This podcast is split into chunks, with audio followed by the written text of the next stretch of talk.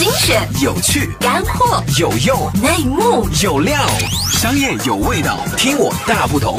考拉 FM 虎嗅电台。Hello，大家好，这里是考拉 FM 虎嗅电台，欢迎收听，我是浩南。近日，微信新版本上线之后，许多人注意到微信的搜索框中新增了一个名为“朋友圈热文”的标签。点击之后的页面，用比较简单的话来描述，就是一个内置的今日头条。这不是微信第一次尝试在微信公众平台的基础上引入今日头条式的推荐算法。事实上，如果你点击搜索框中的文章标签，你会看到微信根据你的阅读记录生成的一个精选文章标签，而这个标签的定位则更像是今日头条的某个频道，推荐逻辑和朋友圈热文是相似的，只是更加垂直。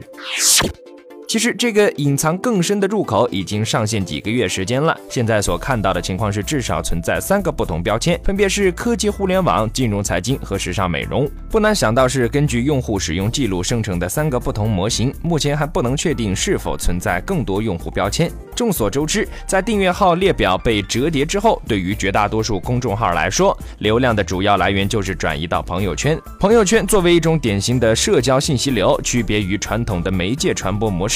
主要的优势在于每个用户都参与信息的分发，用户分发的信息总是先到达和自己有直接社交关系的其他用户。一方对信息的筛选有很大的可能符合另一方对信息的需求。总而言之，社交信息流不仅显著扩大了人类处理信息的劳动力总量，而且提升了单个信息节点接受信息时的匹配质量。当然，社交信息流并不是微信的发明，前有推特 （Facebook），后有中国的微博。朋友圈推出时就被普。普遍认为是对标微博的产物。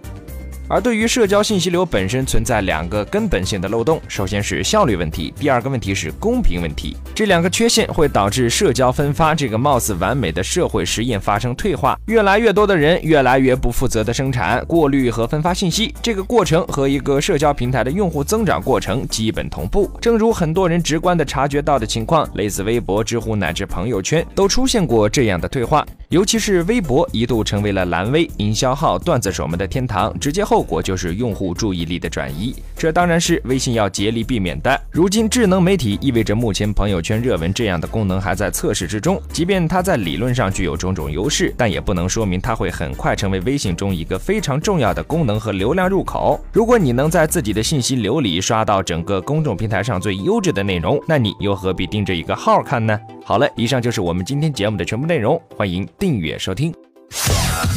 个性化商业资讯平台，考拉 FM 虎嗅电台。